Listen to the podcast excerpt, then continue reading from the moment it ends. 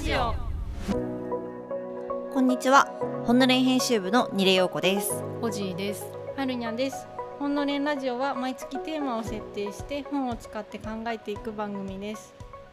はい。あの最近なんですけどあのうちの3歳の子供のゆうとくんがめちゃくちゃ戦隊ものにハマっててなんかまあ私一人っ子の女なんで、うんうん。全然遊び方が違うんですけど、で戦いごっこばっかりするんですよ。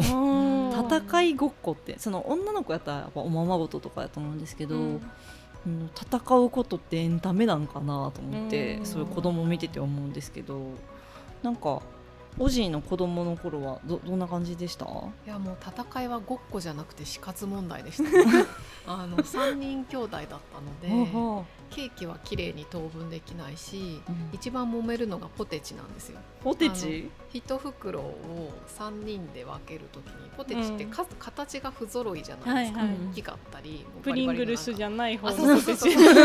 袋に入ってるやつ、うん。だとだからまず数をたくさん食べてはいけないとか、うん。あの大きいのばっかり取っちゃいけないとか、うん。一度に取るのは1枚だけとかすごいそういうので厳密な。そうなんです。誰かがずるいことしてるとすぐ喧嘩になってました。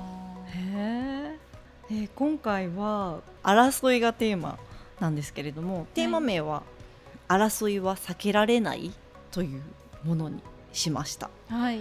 その心は何ですか？はい。なんかやっぱ8月っていうと日本人にとっては、まあ、終戦の時期ということで、まあ、どうしても戦争とか平和とかに意識が向くうん。時期でもあるし、まあ、ロシアとウクライナの戦争っていうことが、まあね、もう1年半とかになると思うんですけれどもやっぱそういう、まあ、大きいものもあの、まあ、ちょっとあ見ていきたいなっていうのと、まあ、そんな大きくなくても日常のこの今のポテチのような些細な意見の不一致とか揉め事みたいなものもあってまあでも私たち意外とこううまくやり過ごしているっていうところはあると思うんですよね。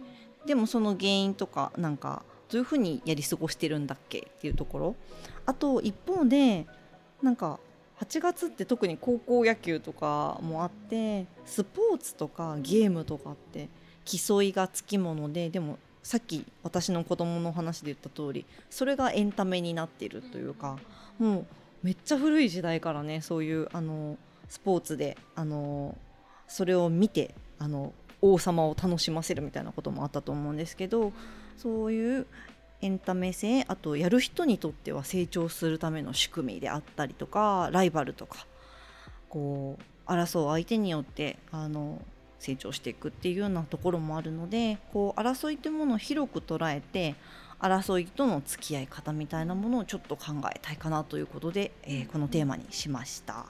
はい、じゃあまずはなぜ争うのかから向かっていければと思うんですけれども。はい。一冊目がはい。ですね。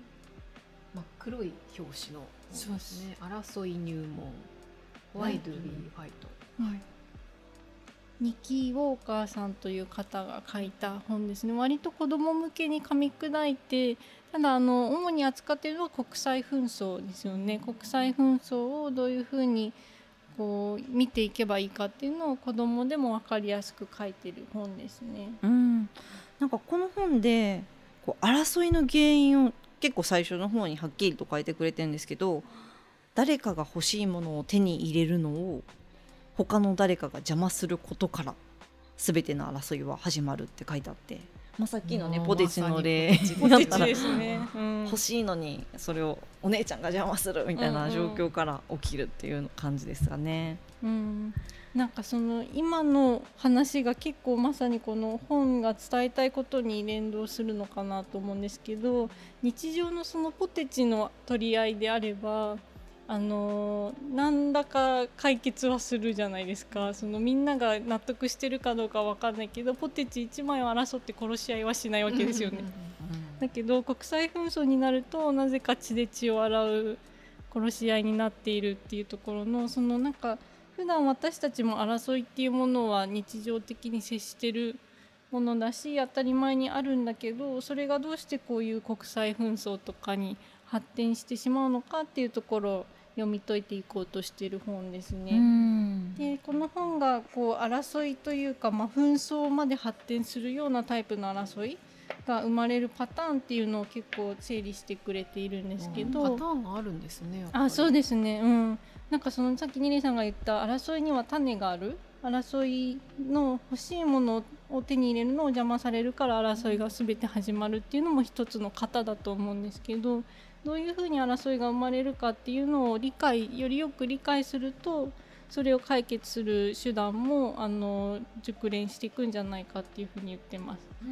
で争いの生まれて発展していくパターンっていうのを主に発生激化暴走っていうような3段階で、あのまとめられてるんですけどまず最初の発生のところですねまさにポテチの話なんですけど 土地とか物質あとはそのもうちょっと抽象的なもので自由とか安全平等っていうものを奪い合うことから人と人の争いは始まる。でそうするとこう争うものをめぐってとか概念をめぐって争っているので持てるものと持たざるものの間にある衝突っていうものからこう取り合いがどんどん発生していきますよっていうふうに書いてます。で特に土地とか資源っていうのは分かりやすく争いの種になりやすい。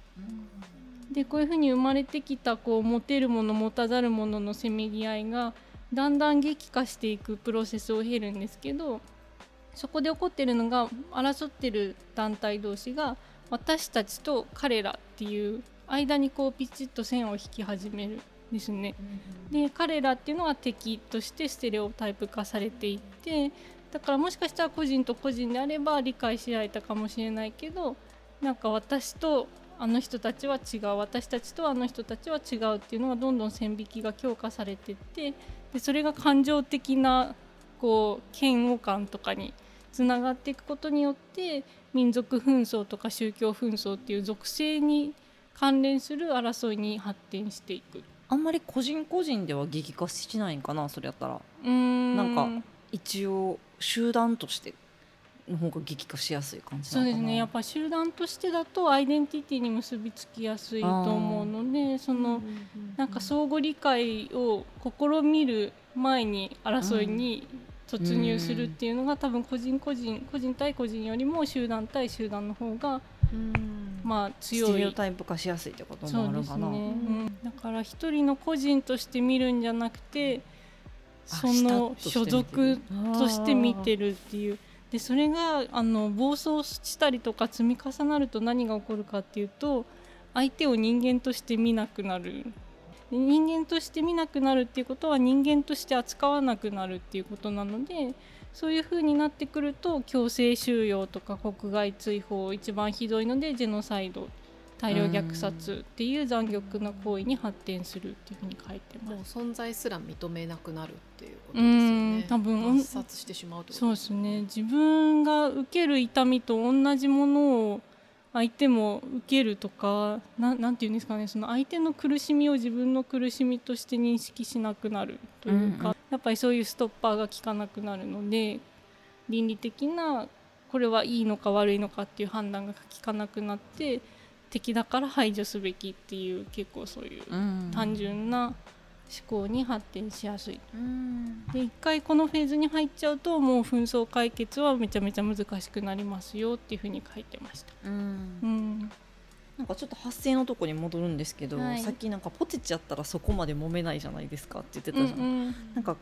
やっぱポテチはなくなるっていうかすぐなくなるからかなってちょっと思ったんですけど土地とか資源。まあ資源もなくなることもあるかもしれないけど結構長持ちするじゃないですか。うんで権力とか安全とか平等とかって結構概念的なものやから、うん。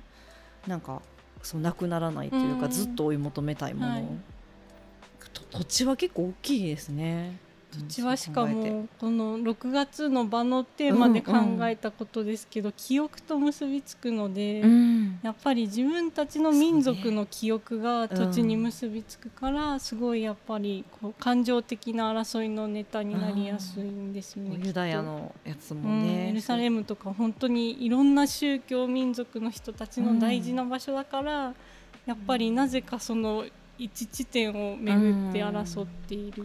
なるほど、うん。ただなんかやっぱりその宗教同士で争ってるよねとか民族が違うから争ってるよねって見えるけれども、うん。その本当の根源を探っていくと住む場所の奪い合いだったりとか、水源の奪い合いだったりするよねっていうなんかその顔形姿形が違うから殺し合ってるんだっていう認識をするとちょっとその解決の糸口も見失うっていうのはこの本ですごい強調されてます。ううんん何に対して本当に争っているのかっていうその種の部分にもう一回戻っていくのが大事ってことですかね。はいうんでまあそういうこう暴力的に発展しちゃうこともまあまああるというような紛争なんですけど、まあ、この著者が言っててちょっと私もハッとしたのが争いには暴力に発展するものとしないものとありますよねって言っていて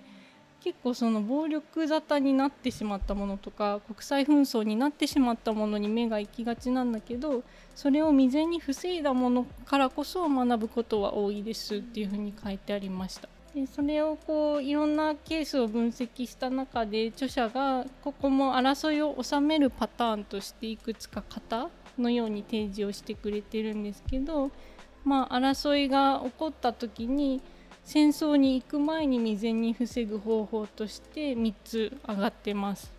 1個が交渉ネゴシエーション。で2個目が仲介と調停。でみ仲介と調停ですね。で3つ目が制裁っていうものなんですけど、まあ、交渉はよくある徹底的に話し合うことただなんかこれ読んでてなんかあんまり普段認識してなかったかもって思うんですけど思ったんですけど外交官がすごく活躍してその国際政治の場では交渉を行っている。でその外交官っていうのはどういう専門職かっていうと相手の文化とか背景歴史について知識をしっかり得た上で相手の立場も考えながらウィンウィンのゴールを目指すっていう、んなんかそれってもしかしてめちゃめちゃかっこいい仕事かもって思ったんですよね。佐藤優さんはあそうですね。そうだ外交官、うんうん。やっぱめちゃくちゃロシアのそうですよね。そうですよね。調べて理解して、うん。で向こうの事情も分かってこちらの欲しいものも分かって、その上ででもどっちかが得をしちゃうと争いって解決せずずっと続くのであ両者が納得するウィンウィンのゴールを目指すっていうのが理想形らしいです。結構今ってロシアウクライナのなんか悲惨なニュースとかが多く流れてると思うんですけど、うんなんかそういうニュースを流すことも大事だけど同時になんかこう外交官に子どもたちが憧れるとかなんかそういう裏でどういう人たちが活躍してるかっていうのももっと見えたらいいのになっていうのはあこれ読んでて思ったんですよねーなん。か外交官がどうやってその土地のうんほんまの生うのん知識っていうか文化をになんか身を置いてるというか、かはすごい気になるかも。そうですね、うん。なんかそれがすごい上手な人は多分本当に優秀な外交官としてなるでしょうし、なんか情報収集の手法とかもいろいろありそうですよね。ねうん。まあ、この交渉っていうのが一つの手段。一番こうなんていうんですかね争いの初期段階でこの手が打てると解決しやすいっていうようなあ形ですね。初期なのが大事なんですかね。あそうねまあ、あの後期でもいいんですけど、やっぱりあの争いが長引けば長引くほど交渉によって解決するのは難しくだんだんなってくるっていう書いてました。で2個目が仲介と調停っていうものなんですけどこれは第三者が間に入るっていうのが特徴ですね。で仲介っていうのはあのまあニレさんとオジーが争っていたらうん第三者がやってきて、えっとなんか話し合いの手助けをするんですよ。まだニレさんとオジーが直接話し合ってなんとか解決策を一緒に作るっていうのを手助けするっていうもので、で調停はそうじゃなくて両サイドの話をそれぞれしっかり聞いた上で、その第三者が解決方法を決めるっていうのが違いらしいです。離婚調停ってなってるよね大体離婚の時って。ああそうですね。だから合わせちゃいけないんですよね。うん。うん。でもしその夫婦話し合って解決策を自分たちで見つけられれば交渉でそこに第三者が介入して手助けしてでも話し合いで決まったら仲介っていう感じですね。うんなんかこの仲介っていうのもちょっとおもしどイメージがつきづらいかなと思うんですけど、うんこの本で面白い事例が紹介されていて、うんオレンジをめぐる昔話っていうのがあります。うんあるところにお姉ちゃんと妹姉妹がいて家の中にある最後のオレンジを取り合って喧嘩をしていました。おじいの家みたいなおじ負けかもしれないですけど オレンジが1個あって取り合いをしていて2人ともオレンジを自分のものにしたくてずっと喧嘩してるんですけど、でそれを見てお母さんがもう半分に切って分けたらいいじゃんって言うんですよ。でもそしたらお姉ちゃんも妹もどっちも自分は丸々1個持ってないと意味がないんだっていうふうに主張して、半分こするのは嫌だ嫌だって言って。でそこでお母さんがどうして半分じゃダメなのって聞くとお姉ちゃんの方は絞ってジュースを作りたい。丸々1個分のジュースを飲みたいって言って、妹の方は丸々1個分の皮を使って香水を作りたいって言ってへーつまりなるほど。2人とも丸々1個欲しいんですけどお姉ちゃんは中身が欲しくて、妹は皮が欲しかったので真っ二つに割るんじゃなくて皮と身で分ければ解決するでしょっていう。へこれが仲介い。なるほど、うん、面白いですよね。あなんかそういうのを聞くとちょっとかっこいいかもっていう感じがー。あーやっぱ事情がそれぞれちゃんと聞いたらそうなんですよ。もしかしたらうまく解決できるかもって感じしますね。ね、だから本人たちも何で争ってるのか分からずに喧嘩してる可能性もあるっていうことですね。うん。うんもう一個朝廷の偶話があって、うんこっちちょっと難しいんですけど喋ってもいいですか、お願いします。お願いします。えっと、イスラム世界に伝わる話らしいんですけど、不可能な割り算というお話で、ううん。んえっと、あるところに3兄弟がいました、はい。でお父さんが亡くなっちゃってお父さんが遺産として17頭のラクダを3兄弟に残しました。はいはい。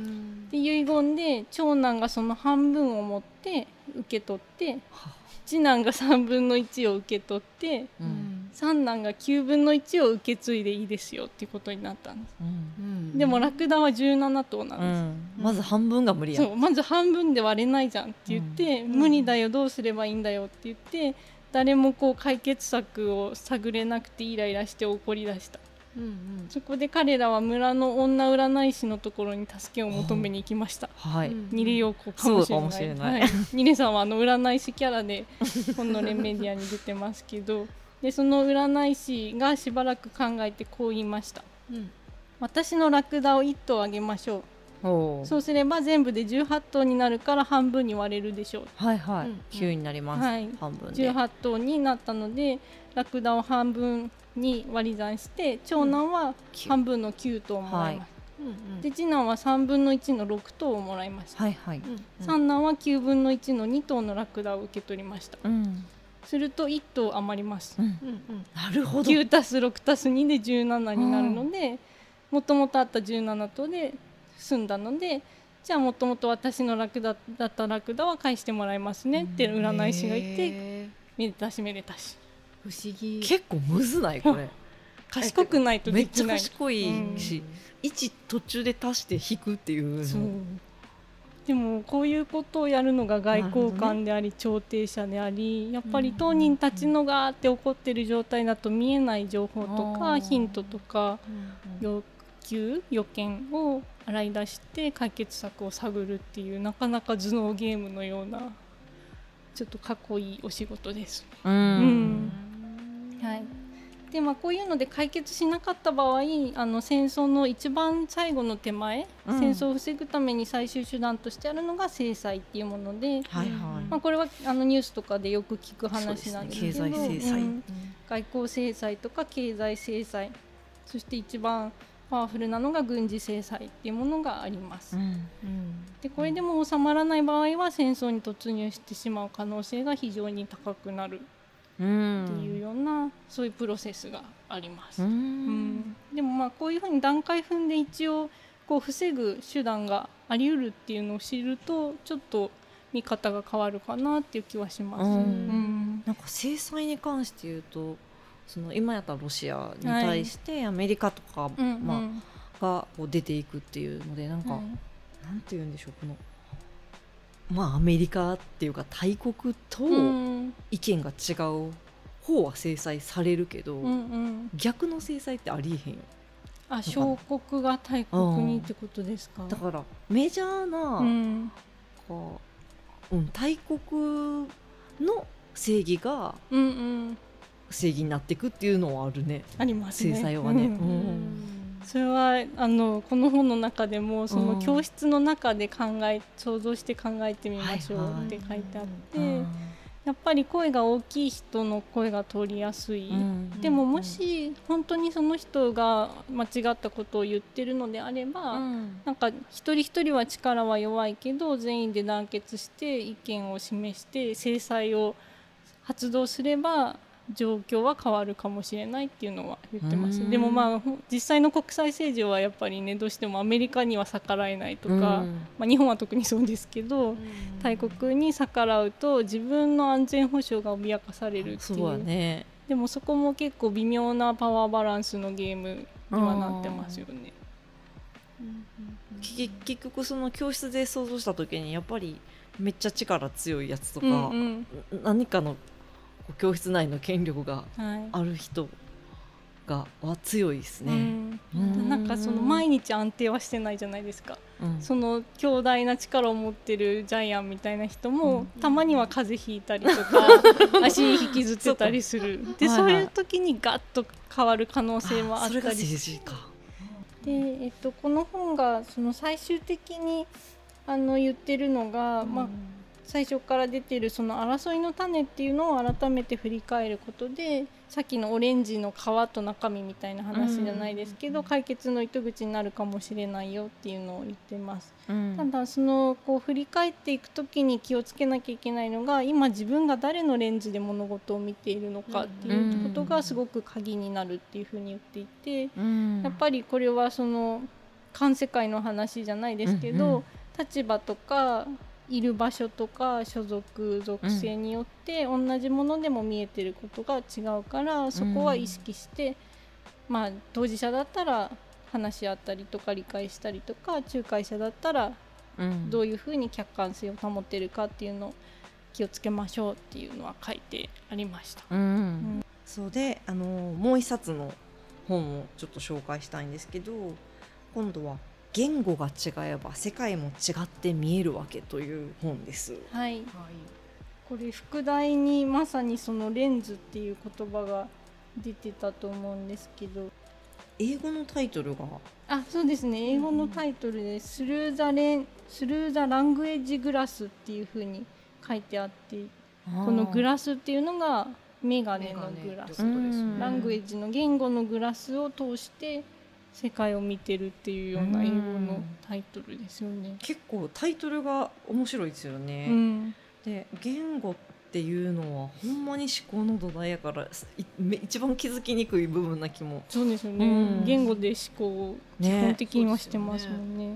なんかこの本でなんか最初の方に結構なページを割いて書いてあって面白かったのがホメロスが海の色をブドウ酒の色と表現してたっていうので、うん古代ギリシャは色覚がおかしかったんじゃないかっていうのが議論されてたけれどもよくよくこう調べた結果青という言葉がなかったみたいでその青っていう言葉がないから海の色はブドウ酒の色って表現したっていうことで、なんかそのズレって発見するの難しいですよね。うんうんうん。で日本もその緑色をこう青って認識する感覚がもともとあったりしますもんね。そうですね。だからまあその青っていう言葉を持ってないからといって青色が見えないわけではうん。ないんですけそれこそど、グラスの違いです、あそうですね、ううんんうん、見えてはいるけどその言葉がないことによって、青と緑の区別を認識してるかどうかが、その言葉を持ってる人たちとちょっとだけ違うっていうことですよね。うんだから実際に見えてるその色覚視覚情報は一緒でも脳の中でどういうふうにそれを処理してるかとか、どういうものを読み取ってるかが言語体系によってちょっとずつ違いますよっていう話でした。うん、うん。インプットは一緒のはずやけどアウトプットの違いによってっていうところにもなる、そうですね、ううん。うんでなんかこの本の中でそのホメロスの海がブドウ酒の色っていうのと別にいくつかその言語が違って世界の見え方が違うっていう具体例が出てたんですけどちょっと2つ紹介したいなと思います。1個目が空間の捉え方が言語によって違うっていう話なんですけど、へオーストラリアの先住民族の言語、グーグ・イミディル語っていうのがある。すごい名前。グーグ・イミディルちょっと発音わかんないですけどこの言葉には前後左右を表す語彙がないんですって。うん。右手とか左手とかはなくて、全ての方向とか位置は東西南北で伝達するうん。です。でそうすると右とか左とか言わずに常にこれは東か西かっていう言葉で表現するので素晴らしいことにこの言語の話者には絶対音感ならぬ絶対方位感が備わっている、らしいっていう。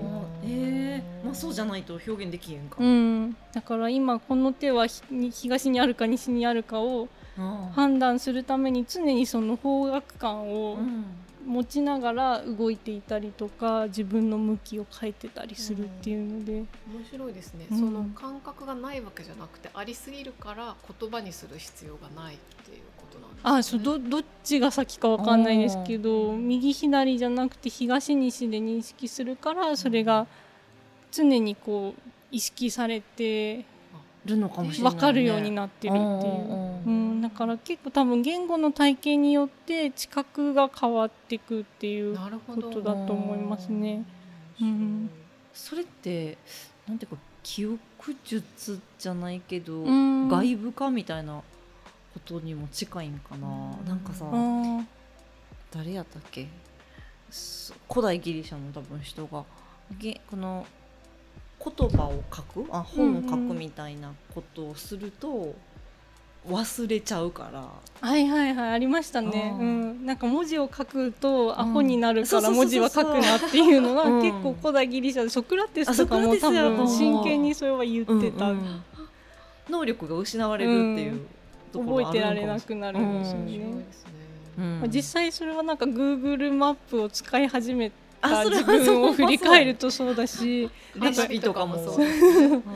一回びっくりしたの。は私あの電車の路線図とか全く頭に入ってないんですけど全部あの検索して調べるけどなんか70歳ぐらいのおじさまとうん。仕事で一緒に外出した時に、うん。もう全部頭に入っててあそこに行くんだったらこことこことここでこう乗り換えればいいからこの号車に乗ってみたいなのを全部頭にインプットされてあこの能力一度も持ったことないって思いました。うんうん。ああそうやかっぱそれを必要としないでしない育もんね。っちゃったから必要なかったっていう。なるほスマホ絶対それあかんね。そう考えたら。そうですね。んうん。どでも言語と空間認識の話で言うとあのフランス語学者の人が書いてる「日本語の森を歩いて」っていう本があるんですけど、うん。あれに「行ってきます」っていう言葉にすごく注目をしていて、うんうん。日本語って「行く」っていう言葉のうちに「帰ってくる」っていう「来る」って言葉がすでに入ってるのが、うんのフランス語を使ってる人にとっては意味がわからないらしくていやどっちかにしてくださいって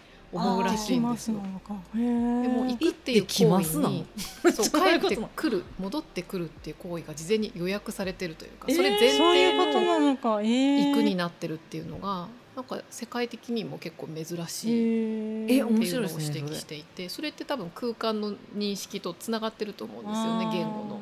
なんか時間認識ともつながってそうですね。うんうん日本語って時間認識はなんか結構独特な感じはああったみたい。いですね。か過去形が何種類もあったみたいなうん。昔の言葉だと、うっんていううんあったわ、ね、でもやっぱりそういう言語の体系と世界認識の方法が結びついてるっていうので、うん。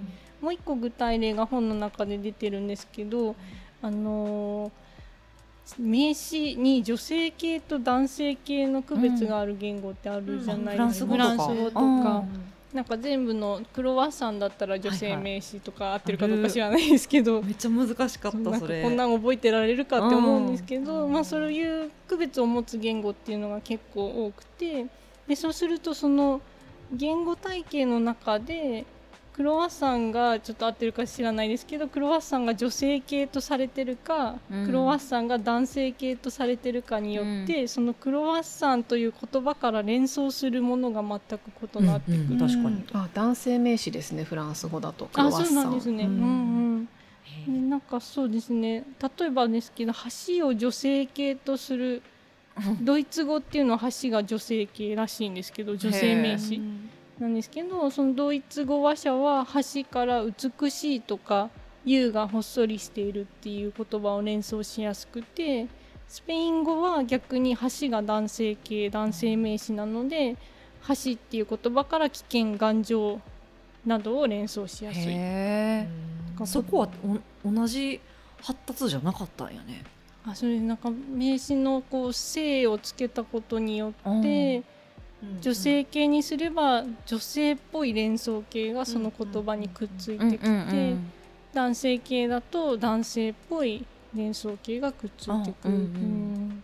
うん。その語源がああどこで分かれたかってことですよね。ゲルマン系とかこうあ別ね言語ですもんね。うんうん、なんか。そうですね全くランダムだっていうのは書いてました。えそうなん？うん、そのどこで分かれたかは分かんないですけど別になんかこうこれが男性名詞これが女性名詞っていうのにすごくこうルールがあるわけじゃなくて。なんとなくなんですえね。っていうのはその全部に対してそれがあのマッチしてるかわかんないですけど結構ランダムっていうようなことは書いていました。うんめっちゃその民族の連想っていうか最初にそれつけた人の連想になってる、うん。そうですね、へー。うん、どうして分けたのかっていうのもね。私たちからすると不思議ですけど、うん。でももともとそういう言語体系の人たちはそれが当たり前。なんですね、物にも性があるっていうのが当たり前の世界観。うん。それこそレンズですよね。レンズですよね。我々には持ってないレンズですうよん。ね。、クロワッサンが男性っぽさに見えるってことですもん。ね。紳士的なサクッとしてそうな雰囲気で もし女性名詞やったらふわっとしてそうやもんね。として日本だと女性雑誌にクロワッサンってあそうです。ねうん多分日本人に聞いたら女性っぽいっていう人の方が多いのかもしれませんね。でもこれ今ジェンダーってめっちゃ揺れてるじゃないですか。あほん。まどうするんだろうって思いますよね。うん。うん。まあ言語までは変わんないんでしょうけど、なんかそこもまた連想系が今度は変わってきたりとかはしそうだなっていう気もします。今一人称ももうなんか自由になってきてあますよね。あそうですよね。うん。なんか女一性でも僕ってうん言ったりとか。あのちゃんねああのちゃんのちゃんね、僕って言ってますようね、ん、めっちゃ可愛い声でうん僕って言ってますよね。うんうんへなんか意外とそういう、まあ、レンズが違うっていうことを認識すると、うんうん。なんかそのさっきのオレンジの話みたいにえ、うん、なんか同じもの見て同じ風に争ってたりとか主張してたりするけどうん。もともと見えてるもの自体ちょっとずれてるかもよっていうところですね。なんかそういうことも含んだ上で争いに向き合いましょうっていうのが一つメッセージとしてはあるかな。そうですね。うんあの編集工学で編集は対話から始まるっていうのが、あの一つありますけど、はい。その対話をする前提の言語がそもそもうん。捉えてるものが違うっていうところからスタートしないと喋、るほどに分かり合えなくなるみたいなことも生まれてきそうですよあね。ー一番最初にその自分のこう自分がどう捉えてるかを結構意識する必要があそうですね。あるうん。しなんかこうやっぱ見えてるもの違うんやったらさっき言ってたあの収める争いを収める手段で言うとあの交渉とか仲介だとちょっと難しくってうん。やっぱり第三者が入ってくれる決めてくれる調停とかは、うんうんうん。そういう時はなんかね有効っぽい感じしますね。そうですね。うん。うん。だからこそ仲介者とかってうん。結構ずっと存在し続けるんだなっていう感じはしますね。うん。うん。なるほど。とい。うことで今回は、まあ、なぜ争いは起きるのかということで、うん。はい。その理由をうん探っていくっていう2冊でしたね。うん。はい。はい、じゃあこの後はまた争いをどのようにうん。避けることができるかみたいなことをね、うんうんうん次はちょっと考えましょう。はいはい。はい